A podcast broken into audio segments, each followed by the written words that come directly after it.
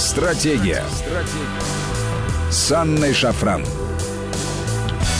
Здравствуйте, друзья, это Вести ФМ, студия Анна Шафран, и с нами на прямой связи сегодня Александр Сосновский, писатель-публицист и главный редактор издания World Economy. Александр, здравствуйте. Добрый вечер, Анна Борисовна, рад вас слышать. Взаимно. Друзья, напомню вам наши контакты. СМС-портал, короткий номер 5533. Со слова «Вести» начинайте свои сообщения. И WhatsApp, Viber, плюс 7903 170 6363. Сюда можно писать бесплатно. Подписывайтесь на телеграм нашей радиостанции. Он называется «Вести FM+,» плюс латиница в одно слово. У Александра телеграм называется «Доктор Сосновский». Тоже подписывайтесь, друзья. Александр, ну, конечно, с вами хочется обсудить э, ситуацию в Беларуси, то, как это видят в Европе и в Берлине, в частности, потому что Ангела Меркель, одно из главных действующих лиц э, в этой истории. Что происходит сейчас в Беларуси? Глава Еврокомиссии Урсула фон дер Ляйен, кстати, тоже ваша девушка, уже заявила, что Евросоюз готов сопровождать мирный демократический переход власти в Беларуси. Заявила, что Европейский Союз выделит дополнительно 53 миллиона евро для поддержки белорусского народа в это трудное время. И причем замечателен тот факт, что средства будут перечисляться напрямую общественным организациям Беларуси э, не через государственные институты, ну, что это означает в переводе на русский? Цветная революция запущена, и по идее, должна быть доведена до логического завершения. А какие возможные проблемы видит Евросоюз на пути гибридного захвата Белоруссии? Ну, на этот вопрос, в общем-то, нам предельно честно отвечает Ангела Меркель, которую мы уже упомянули сегодня. Белоруссия должна самостоятельно обрести свой путь. Это должно произойти посредством диалога внутри страны. Вмешательства извне быть не должно. Ну, под вмешательством извне Меркель, конечно, понимает исключительно вмешательство России, а свое-то западное вмешательство, которое уже всеми возможными способами осуществлено, они не замечают. Вот э, как это видится в Германии все происходящее, какова здесь роль Меркель, и что интересно, простые немцы об этом думают, Александр? Александр? Э, простые немцы об этом думают э, очень мало, поскольку их э, вообще практически ситуация в Беларуси не интересует. Они хотя бы Они знают, думают, что это, где это находится?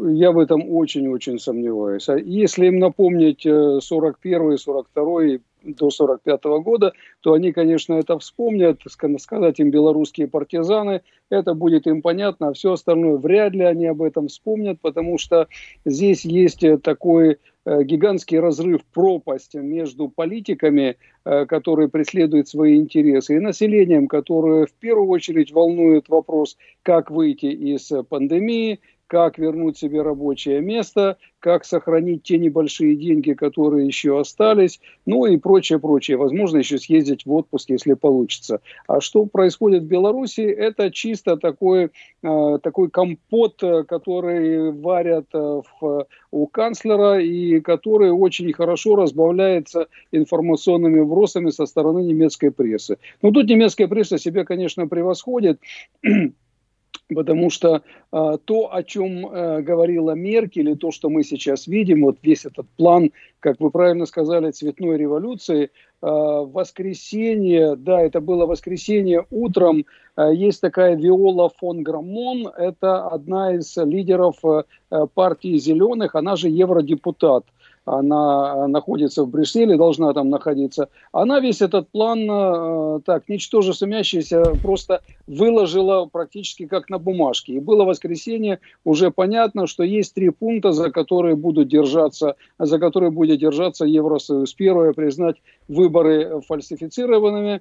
Э, второе, э, признать Лукашенко проигравшим в соответствии с этим. И третье, принять меры Евросоюза по санкционированию каких-то сторон деятельности экономической Беларуси и конкретных лиц э, в Беларуси. Так, собственно говоря, и произошло. Э, в понедельник на пресс-конференции, которая проходит традиционно в зале для пресс-конференции правительства, это совсем рядом с зданием Рейхстага, практически напротив, пресс-секретарь Меркель совершенно откровенно сказал, что мы считаем выборы состоявшимися, но фальсифицированными, а в среду пройдет видеоконференция э, Евросоюза, а Германия, которая сейчас по э, графику э, в этих шесть месяцев возглавляет Евросоюз, будет проведена Ангелой Меркель, и на этой видеоконференции будут приняты, будет принято окончательное решение по итогам выборов.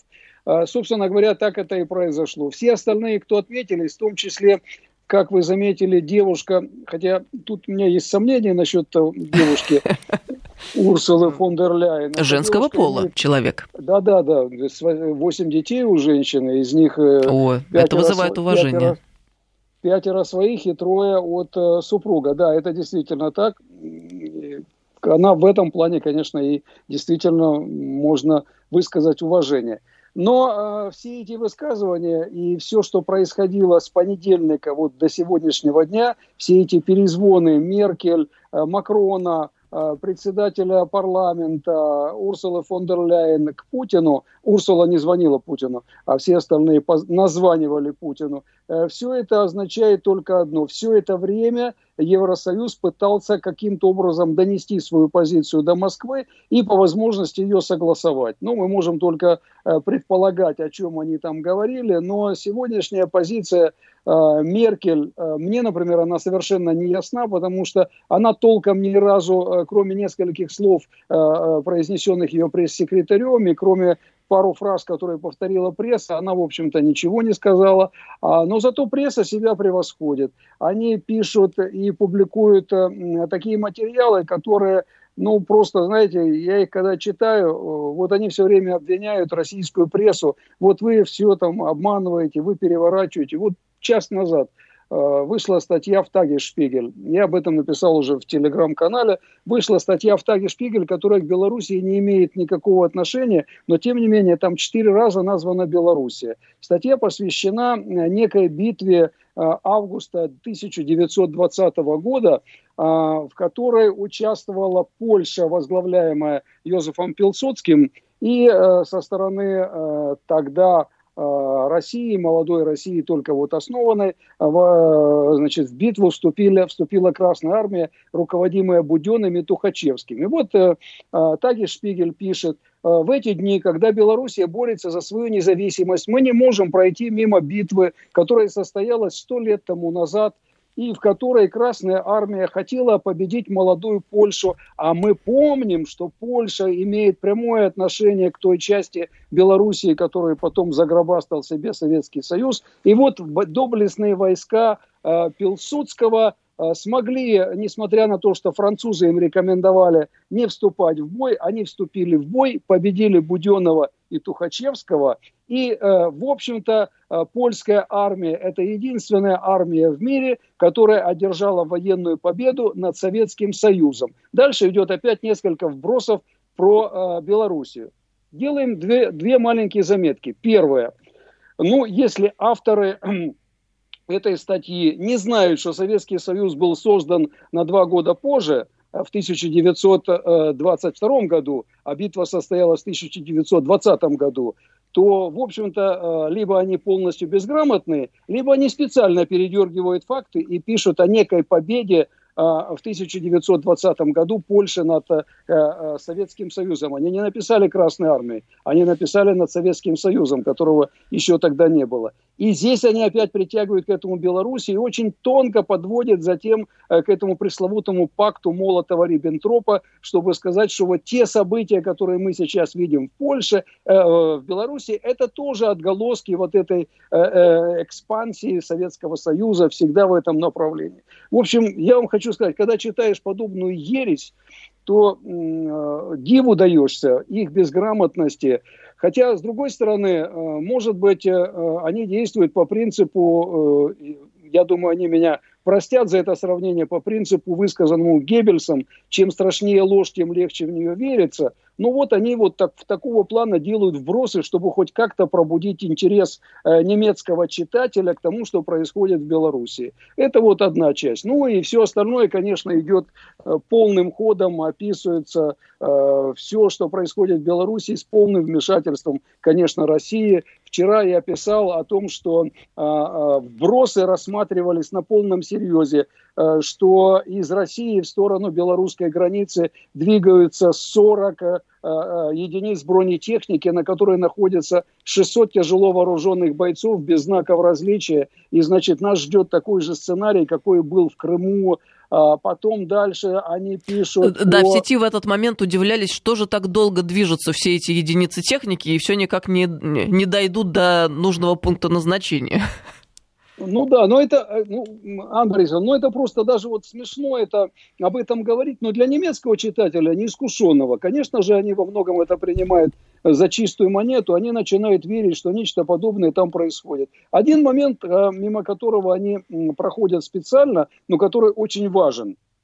Они выделяют деньги, э, как бы некая оппозиция, о которой они говорят, и одновременно с этим они говорят, что выборы сфальсифицированы, но исходя из этого посыла, Тихановская тоже э, не является никаким победителем выборов. Потому что выборов, если выборы сфальсифицированы, как это считает Евросоюз, то нету никакого победителя. Ни одного, ни другого. И нельзя тогда говорить о том, что мы оказываем помощь тому, у кого, э, кого мы считаем победителем. Если вы говорите, что выборы сфальсифицированы, то идите тогда до конца. Скажите, что нет победителя, и мы можем об этом говорить, о каких-то результатах говорить только позже. Ну, в общем, идет это абсолютно типичная э, такая информационная кампания с э, возможностью влиять на умы э, неискушенного немецкого читателя и зрителя – который, как я уже говорил, и еще раз это повторю, в принципе, вообще мало интересуется тем, что сейчас происходит в Минске. Ну вот смотрите, ситуация во всем мире сложная. После карантина э, с экономикой проблемы везде. И 53 миллиона евро это все-таки не такая уж и маленькая сумма. А мы понимаем, что в тот момент, когда их перечисляют общественным организациям, э, каковы главные цели? Ну, естественно, поддержать э, все то брожение, которое сейчас там происходит. А вопрос в следующем заключается. А для чего, в принципе, это Европе? Понятно, Америке для чего? Но мы можем э, логику э, в плоскости этой провести дальше, учитывая, что Евросоюз фактически сателлитом и вассалом американским является, он просто обязан этим заниматься. Но непосредственно, еще раз, Европе это для чего и Германии это для чего? Еще одна точка кипения. Ну, э, тут есть уж принцип, мимо которого никто пройти не хочет. Чем хуже, тем лучше. Э, в принципе, э, любое государство, я в частности сейчас говорю про Европу, хотя все говорят мир, мир, мир, мир, мир, но все заинтересованы, чтобы у соседа все-таки было немножко похуже. Поэтому при всех разговорах о том, что мы стремимся к миру, и мы хотели бы, чтобы все было мирно и хорошо, никто к этому, конечно, не стремится. Их задача по возможности иметь целый ряд дестабилизирующих точек, с помощью которых можно достигать своих кратковременных и долговременных целей. Э, достаточно, допустим, немножко ухудшить ситуацию в Беларуси, чтобы отвлечь внимание э, населения от э, проблем короны. А можно очень сильно изменить ситуацию в Беларуси, сильно туда вмешавшись, и вообще население станет думать о том, чтобы скорее бы все это разрешило, чтобы не было войны, потому что корона короной, а защититься от прилетающих снарядов или ракет мы точно не сможем. Ну и потом, конечно, для Запада и для Европы проблема с Белоруссией, это не проблема с Белоруссией, а это возможность ослабить Россию. И это, конечно, является главной целью. Вне зависимости от того, что это и американская цель, для Европы это тоже очень лакомый кусочек, с которым, а, мимо которого они пройти не хотят. Чем слабее Россия, тем сильнее Запад. Это а, такая аксиома, а, которую повторяют практически все партии, даже те, которые хорошо относятся к России, которые говорят о России. Поэтому сейчас идет такая политика. Вот знаете, вот вы назвали сумму 53 миллиона. Я хорошо знаю Германию, хорошо знаю, как выделяются различные деньги. И здесь у меня сразу возникает несколько вопросов. Обычно никогда не выделяются э, такие нечетные суммы. 53 миллиона очень редко. Это все равно, как выделили бы, выделили бы 1 миллион 350 тысяч 648 евро. Так не делают. Значит, 53 миллиона – это названа специально такая сумма, потому что подобные суммы легче распыляются. Их легче потом э, раскручивать по разным источникам и по разным э, целевым направлениям. Это первое. Второе, 53 миллиона, которые выделяются в никуда – Это, вы правильно заметили, это очень серьезный вопрос, поскольку, как я вот представляю мою деятельность, например, в Германии, без какой-то бумажки, на что у меня были потрачены какие-то средства, ну, допустим, если я буду сдавать свой отчет, и у меня окажутся какие-то расходы приблизительно на 100 евро – без бумажки у меня никто их не засчитает. Мне насчитают налоги, но никто даже и э, со мной разговаривать не будет. Поэтому представить себе, что они выделят 53 миллиона некой эфемерной организации, которая не существует, которая не юридическое лицо, которая не имеет собственного счета, которая не имеет собственного устава, и это будет выделено под честное слово Тихановское и Ко, я просто представить себе не могу. Значит, скорее всего, э, будет подсунута некая некоммерческая организация западная, Э, которая будет э, такой аффилированной структурой, таким мостиком между оппозиционными силами в Беларуси и Евросоюзом, через куда и будут идти эти деньги, и дальше они уже будут по этим деньгам отчитываться. А это абсолютно такое, ну, будем говорить, абсолютно такая операция в стиле спецслужб. То есть э, под чужим флагом идет э, вмешательство э, в дела суверенного государства. Я уже умолчу вообще про то, что аж задать вопрос, а что Евросоюз ищет в Беларуси? Это не член Евросоюза, не имеет никакого отношения к экономическим там, выкладкам каким-то в Евросоюзе, не связано с Евросоюзом никак политически, не влияет на Евросоюз, не имеет никаких особых преференций в Евросоюзе. Почему Евросоюз позволяет себе принимать подобные решения и может их принимать, и выдает это в таком духе и в таком стиле, э, как будто речь идет о своем сателлите, о 29-й э, стране, входящей в Евросоюз, или стране, которая может туда войти. Это э, прямое вмешательство в дела Евросоюза. Я на прошлой неделе разговаривал с депутатом Бундестага Ханс Йоргом Мюллером от партии «Альтернатива для Германии», который сказал, самое худшее, что может сделать Германия – это вмешаться в то, что происходит э, в Беларуси. Ну вот, к сожалению, Германия и Евросоюз пошли этим путем. Они напрямую вмешиваются. Ну, получается, что людям на местах де-факто все равно, что там происходит в Беларуси, а истеблишмент уверен, что все это к лучшему. Если в Беларуси случится очередная цветная революция, и она будет переформатирована полностью по украинскому сценарию. Да, разумеется. Конечно, э, ведь с точки зрения э, тех стратегов, которые планируют всю эту ситуацию, они на протяжении последних 30 лет только выигрывают. Они каждый раз э, отколупывают какой-то какой и какую-то изюминку из этой булки с изюмом и считают, что они выигрывают. Они, у них такое, как говорят спортсмены, длинное дыхание. Они работают на длинных дистанциях. Поэтому э, то, что они с Белоруссией работали последних 20 лет как минимум, это то, что я видел и то, чем я занимался. Я в свое время э, встречался здесь в Берлине практически со всеми оппозиционными политиками Беларуси, которые приезжали сюда э, на различные форумы. Они здесь э, встречались с политиками, они готовили себе какую-то смену, они обучались, они обучали своих людей. И если мне память не изменяет, в 2007 году такая депутат Мари Луиза Бек от «Зеленых», такая достаточно ади одиозная дама, она говорила, нам вообще надо пойти по самому простому пути. Мы должны молодежи э, белорусской представить возможность безвизового въезда в Европу, а не вернуться домой и сделают революцию. Честно, очень Ну вот смотрите, а, логика понятна. А, ослабить Россию э, в этом есть заинтересованность. Но если еще один шаг сделать в этой логике, ослабление России автоматически означает усиление США. А нужно ли Европе дальнейшее усиление Штатов, учитывая все те действия, которые Штаты предпринимают в отношении Европы в последние годы и в период Трампа, в частности, учитывая все те меры экономического давления, давления, которые в отношении Европы уже предприняты. Вот как? Я думаю, что здесь все-таки немножко по-другому. Они не считают, что ослабление России приведет к усилению, автоматически приведет к усилению США. А, практически все уверены на 100%, что ядерная война – это все-таки прошлое, никто на это не пойдет, а все остальное э, взаимоотношения США и России, они находятся в той области, в которой Европа может только выиграть. Ослабление России в каком плане? Вернее, усиление США в каком плане? США никак не сможет усилить себя через э, падение революции. Мы продолжим, а вот Европа... Александр, с этого момента. Сейчас на новости должны уйти. С нами сегодня Александр Сосновский, политолог, публицист и главный редактор издания World Economy. На прямой связи из Берлина. Стратегия. Стратегия. С Анной Шафран.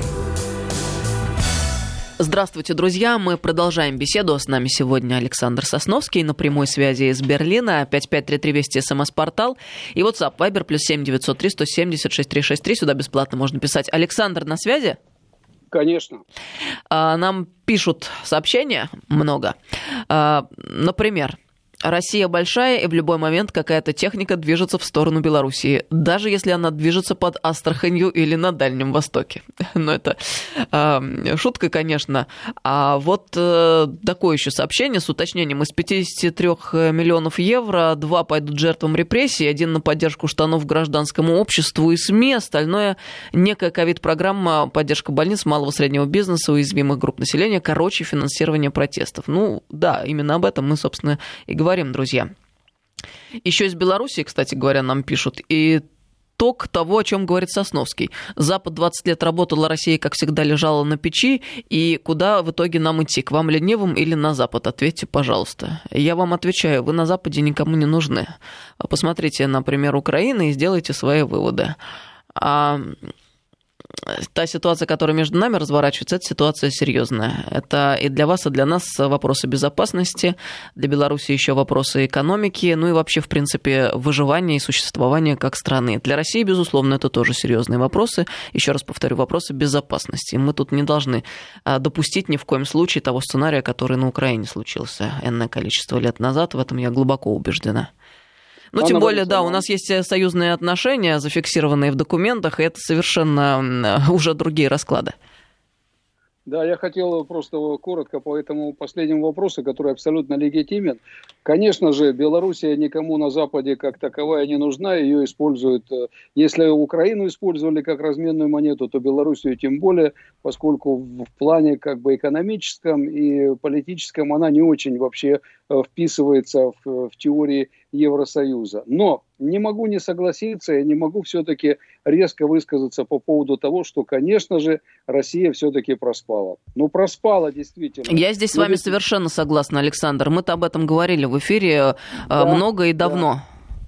Да. да, потому что было видно это, и было это понятно, и видели, как работают. И э, два момента, которые меня смущают.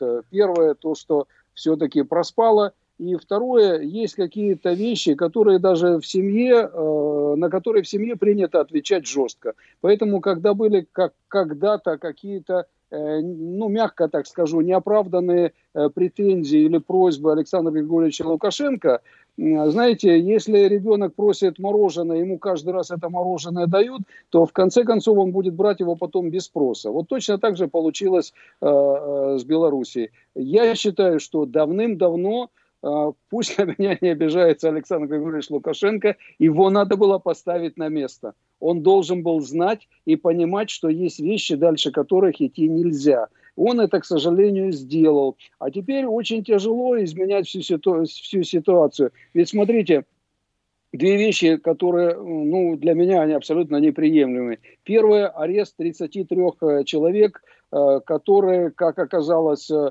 собственно говоря, никто в этом не сомневался, были невиновны. Их арестовали, не говоря ни слова, потом отпустили. Ну, может быть, кому-то что-то и сказали, но, по крайней мере, э, никакого извинения не последовало, и никто его не увидел. И то, что опубликовал один из телеграм-каналов о том, что, возможно, ребят еще и пытали – ну, вот для меня это, это абсолютно ну, не то, что нонсенс. В одном союзном государстве такие вещи недопустимы. А теперь Лукашенко сам загнал себя в такую ситуацию, в которой, из которой он должен сам пытаться найти вы, выход. Я-то считаю, что извинение еще никого не унижало. Выйди и скажи, дорогие, извините, вот это была ошибка. Этих парней мы арестовали не по делу. Это была провокация украинских спецслужб. Мы на нее поддались. И вот теперь мы находимся в такой ситуации. Он вернет себе массу симпатий в России, которые он потерял за последние несколько дней. А эти симпатии ему очень нужны для того, чтобы почувствовать себя уверенней и попытаться вернуть ситуацию в Беларуси в то русло, которое нужно,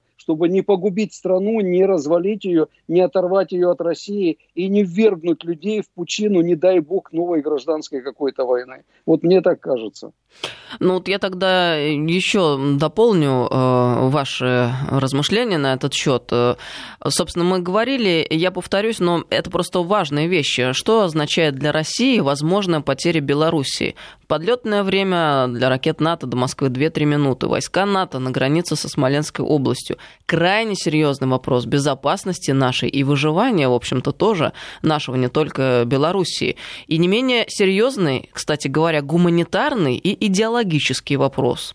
Разрыв, разрыв, знаете, пусть таких и странных, но все же союзных отношений с Минском, это имиджевый вопрос для России. И проиграть здесь э, это будет очень неприятно, и последствия могут наступить самые печальные э, не только вовне, но и внутри. И знаете, что тут Владимир Вольфович накануне Жириновский высказывался на этот счет. У нас все-таки союзное государство, и были эти устремления со стороны Беларуси, э, наконец, закончить э, этот процесс каким-то адекватным и вменяемым финалом. Но в последнее время Лукашенко начал очень серьезно вилять. А у нас воссоединение с Крымом уже было давно. И был, конечно, духоподъемный потенциал после этого воссоединения, но уже много лет прошло с тех пор.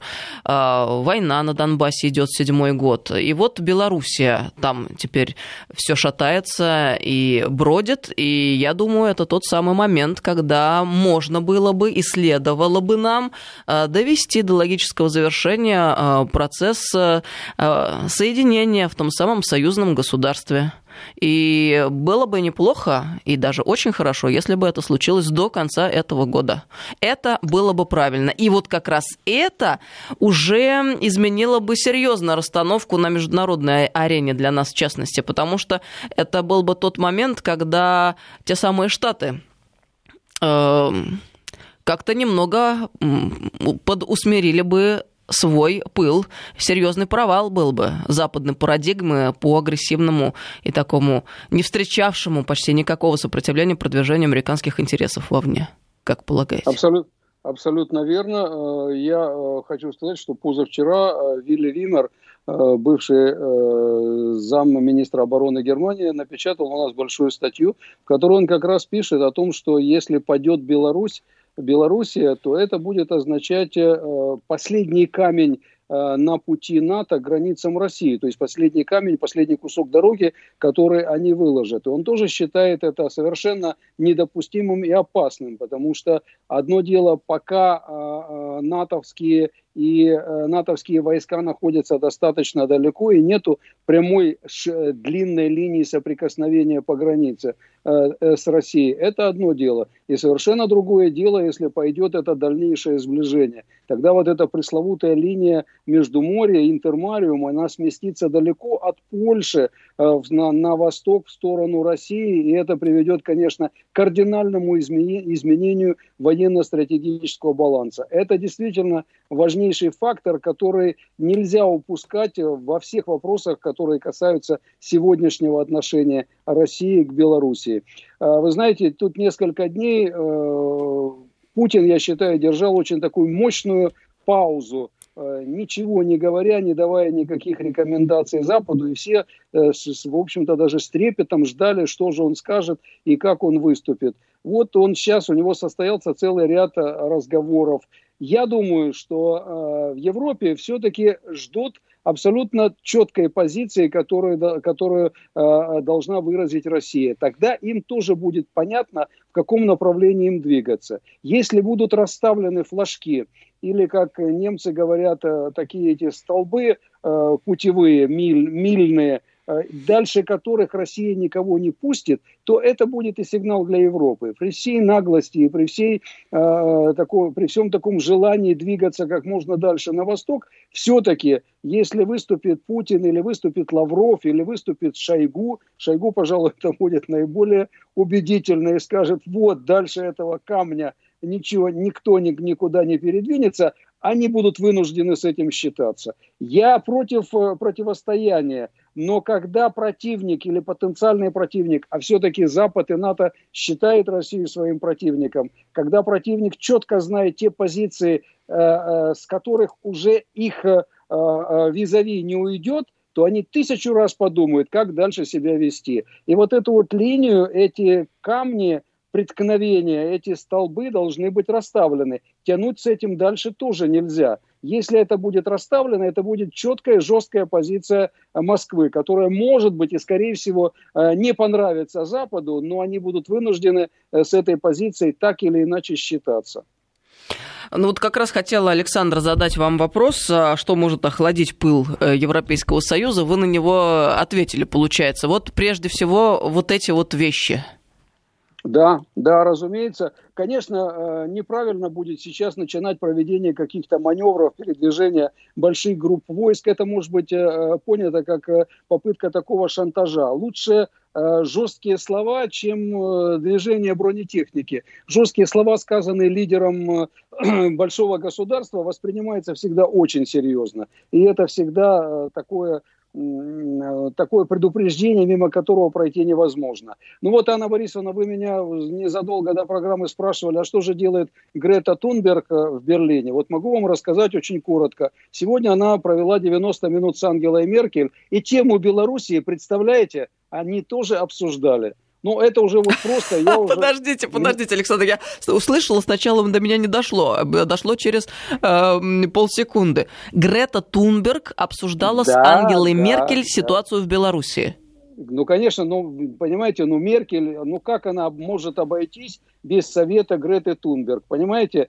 Тут же проблема-то гигантская. Она сидела, я думаю, все эти недели и думала, когда же Грета наконец придет ко мне в канцлер Амт, чтобы сказать мне, что и как делать в Беларуси. Ну, Грета была не одна, она была еще со своей немецкой визави, Грете 17, ее немецкая визави 24, еще было там пару каких-то девушек из этого общего собрания, с которым они пришли к Меркель. 90 минут они встречались, как э, рассказывают э, очень такие близкие мне источники. Грета Тунберг сидела все время в маске, опуская ее только в тот момент, когда она э, что-то говорила, с очень большими претензиями к Ангеле Меркель. И в какой-то момент подняла вопрос Белоруссии, когда она сказала, что вопрос Белоруссии это не только вопрос власти, а это еще вопрос экологии. Ну, я не знаю, о чем они там дальше О, говорили. Боже о сбережении популяции белорусских зубров э, или белорусской зубровки, я уже точно не знаю. Ну, в общем, это просто э, Грета Тунберг, это, конечно,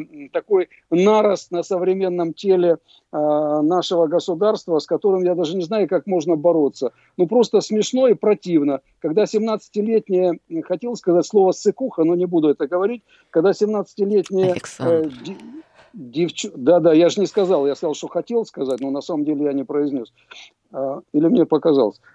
Когда эта девушка начинает рассказывать э, канцлеру Германии, которая 16 лет э, э, руководит крупнейшей и сильнейшей страной Евросоюза, и она на полном серьезе тратит ее драгоценное время и сидит, рассуждает непонятно о чем, то знаете, то задаешь себе вопрос, ну в каком мире живем? Это что за зазеркалье? Чего мы ожидаем от Ангелы Меркель, если она играет вот в, такие вот, э, в такой кукольный театр и думает, что кто-то это примет э, за чистую монету. Ведь это обман всех нас, обман своих э, жителей, обман всех остальных. Это попытка представить, выдать желаемое за действительное. Ну, правда, к чести Меркель нужно сказать, что приблизительно к 85-й минуте разговора у Греты испортилось настроение, потому что все, что она просила у Меркель, а просила она сокращение выбросов СО2 и прочее, прочее, на что и Меркель э, на чистом русском языке сказала «nine», и на этом все закончилось, потому что Меркель сказала, что после короны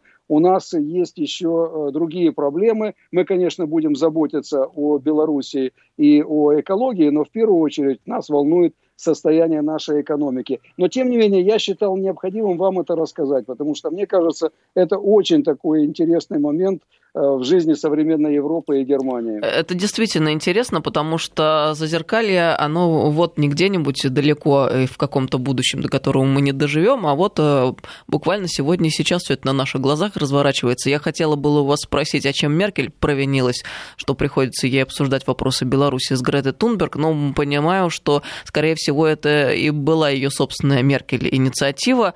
А, исходя из того, что вы говорите, ну, учитывая необходимость союзов, а тут зеленые, экологи и так да, далее, видимо, да, поэтому. Да.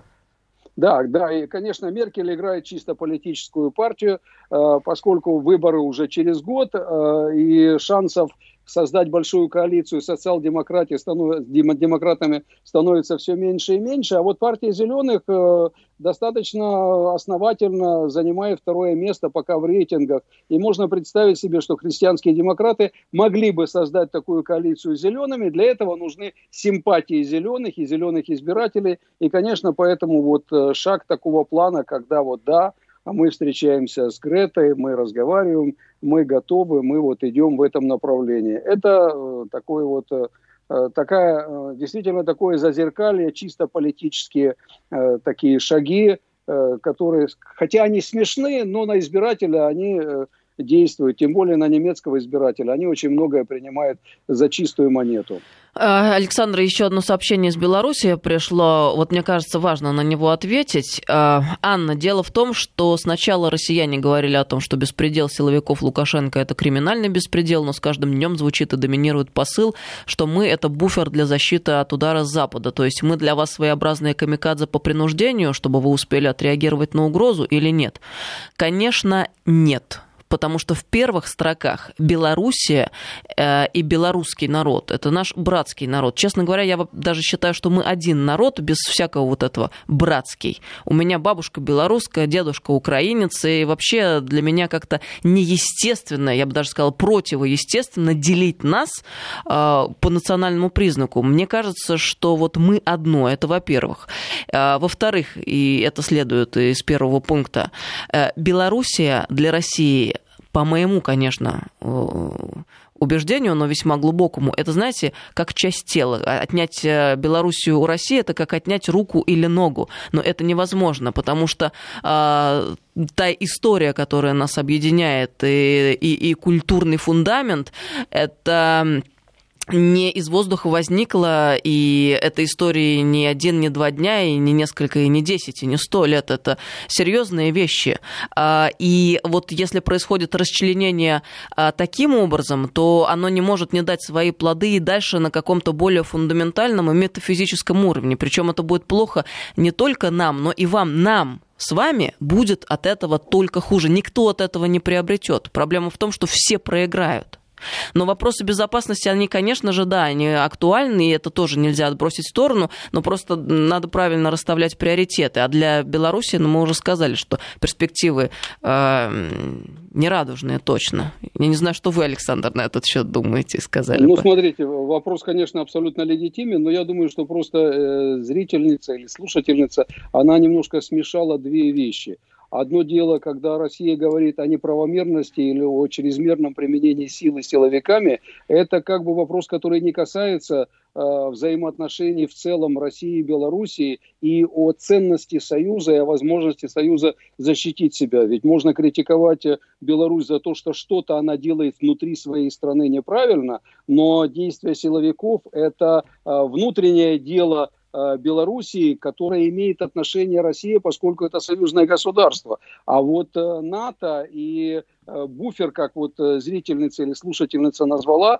это совершенно другое. Это отношение в целом ко всему Союзу. Поэтому тут нужно правильно расставлять акценты. Одно дело, как силовики работали с протестным движением, а другое дело – это правильное отношение или правильные эмоции России в отношении того, кем является для России Белоруссия и белорусы. Здесь, я думаю, вы абсолютно правильно сказали, я полностью поддерживаю. Конечно, э, ну, я не знаю, может, на меня кто-то обидится, но мне кажется, действительно, это один народ, одна страна, и вот это искусственное разделение, которому нас в свое время привели в Беловежской э, пуще, это было несчастное стечение обстоятельств э, тремя людьми, которые, в общем-то, предали достаточно хорошую, большую, добрую идею. И вот эти плоды мы, к сожалению, сейчас пожинаем до сих пор. Вы знаете, очень большой отзыв на это сообщение, на наше с вами обсуждение по итогам приходит. Вот сообщения такие, если Белоруссия для России буфер, то Россия для Белоруссии надежный тыл.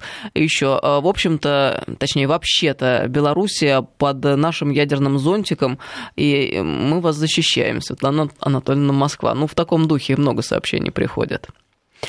Ну да, это, я думаю, абсолютно правильно. Я, кстати, был в Беларуси незадолго до начала пандемии, в том числе и был э, в Гродно, и выступал там в университете, встречался со студентами. У меня абсолютно и совершенно не было никакой мысли, никакого ощущения того, что они чувствуют какое-то давление со стороны России. Да ничего подобного ну, прекрасный народ, прекрасные люди, прекрасно все понимающие. И вот это резкое изменение, которое сейчас произошло а, с этим протестным движением, у меня нет никакого другого объяснения, кроме как влияние извне а, в течение короткого времени, может быть и купленное какое-то влияние. Но с этим мы еще будем разбираться, это тема для нашей работы. Вот еще хотелось бы что отметить в нашем эфире. А, мне кажется, если мы поступим правильно, а хотелось бы на это надеяться, это может стать началом конца, знаете ли, наглой хамской политики Штатов на международной арене и поставят их перед необходимостью все-таки выработки более мягких инструментов воздействия